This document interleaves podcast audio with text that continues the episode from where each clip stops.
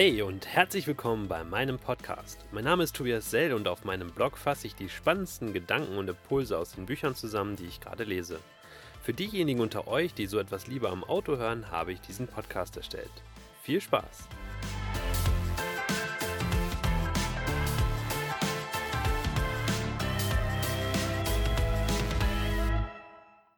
Sieben Zitate für junge Gründer. Als ich vor knapp sechs Jahren Mobfish gegründet habe, bin ich in das Thema Gründen mehr oder weniger hineingestolpert. Ich war zwar schon immer jemand, der Spaß daran hatte, eigene Tools und Produkte zu entwickeln, hatte aber die Möglichkeit, diese privaten Basteleien zum Beruf zu machen, eher ausgeblendet. Seit der Gründung hat der Gründergeist immer mehr Besitz von mir ergriffen. Heute macht es mir unglaublich viel Spaß, mich in die einzelnen Geschäftsmodelle einzudenken, neue Ideen zu entwickeln und über deren Wirtschaftlichkeit nachzudenken. Dabei lasse ich mich gerne von guten Büchern von oder über erfolgreiche Gründungen inspirieren. In diesem Beitrag möchte ich einmal die relevanten Zitate aus den Büchern teilen, die ich 2018 gelesen habe. Eine Sache, die ich sehr schnell lernen musste, als die Teamgröße bei uns wuchs, ist, dass eine schlüssige Vision für den Erfolg eines Startups nicht zu vernachlässigen ist. Es ist wichtig, dass man andere mitreißt und davon überzeugt ist, dass was man täglich macht, zu größerem fähig ist. Die Entdeckung, dass Mitarbeiter anfangen, ineffektiv zu werden und sich mit anderen Dingen zu beschäftigen, schmerzt einen Gründer. Intuitiv möchte man da fast anfangen, Druck aufzubauen, Kontrollen einzuführen und Strafen für verfehlte Ziele zu etablieren. Dabei ist eine solche Reaktion eines Teams ein deutliches Anzeichen für eine schwache Vision. Höhere Kontrollen oder vermehrter Einsatz von extrinsischen Motivationsfaktoren, also Strafen, Bonis für Ziele, Dashboards mit KPIs, sind daher eher weniger zielführend, wenn nicht sogar kontraproduktiv. Der richtige Umgang mit einer solchen Situation führt zurück zur Vision des Unternehmens. Diese muss geschärft werden, damit sie wieder inspirierend und motivierend ist. Ein Zitat aus dem Buch The Four. Der Entrepreneur ist der Geschichtenerzähler und Verkäufer, der die Menschen dazu überredet, ins Unternehmen zu kommen oder zu investieren, bevor es überhaupt richtig existiert.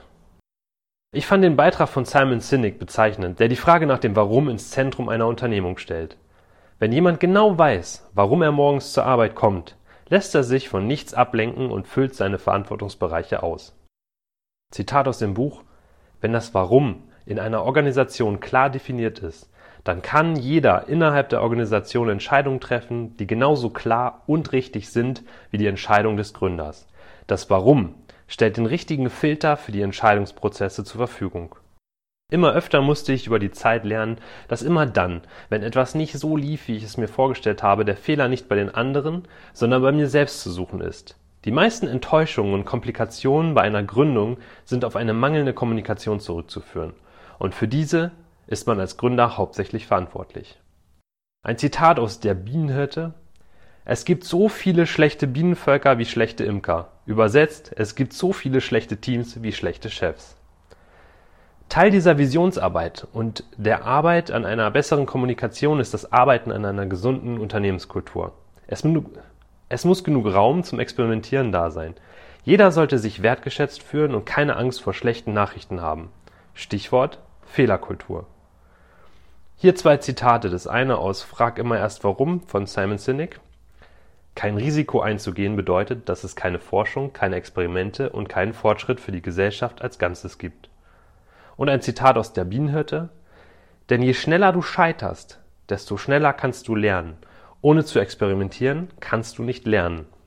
Wer keine Angst vor Fehlern hat und gleichsam auch weiß, wie die Vision des Unternehmens aussieht, kann selbstständig und ohne Kontrolle vom Chef sinnvolle Entscheidungen für das Unternehmen treffen. Wer nicht als Marionette, sondern eigenständig agieren darf, beginnt sich selbst zu verwirklichen. Und das kann eine ungeheure Energie freisetzen. Ein Zitat aus dem Buch Drive, was wirklich motiviert. Jene Firmen, die auf Selbstbestimmung gesetzt hatten, besaßen eine viermal höhere Wachstumsrate als die kontrollorientierten Firmen und erwirtschafteten ein Drittel mehr Umsatz. Mein persönliches Ziel beim Gründen ist es, einen Ort zu schaffen, an dem ich mich und andere sich selbst verwirklichen können.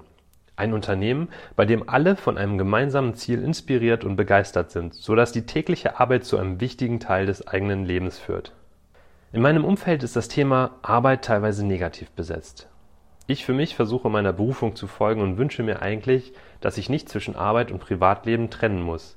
Von beidem erwarte ich, dass es mich ausfüllt und in einem gesunden Gleichgewicht ist sodass Urlaub und Ruhestand außer aus gesundheitlichen Gründen nicht notwendig wären. Daher schließe ich mit einem Zitat aus Big Five for Life und wünsche euch eine Arbeitsstelle, die euch so erfüllt, dass sie Teil eines gesunden und erfüllten Lebens wird. Nun, die Vorstellung, sich zur Ruhe zu setzen, ist etwas irreführend, wenn man das, was man tut, gerne macht.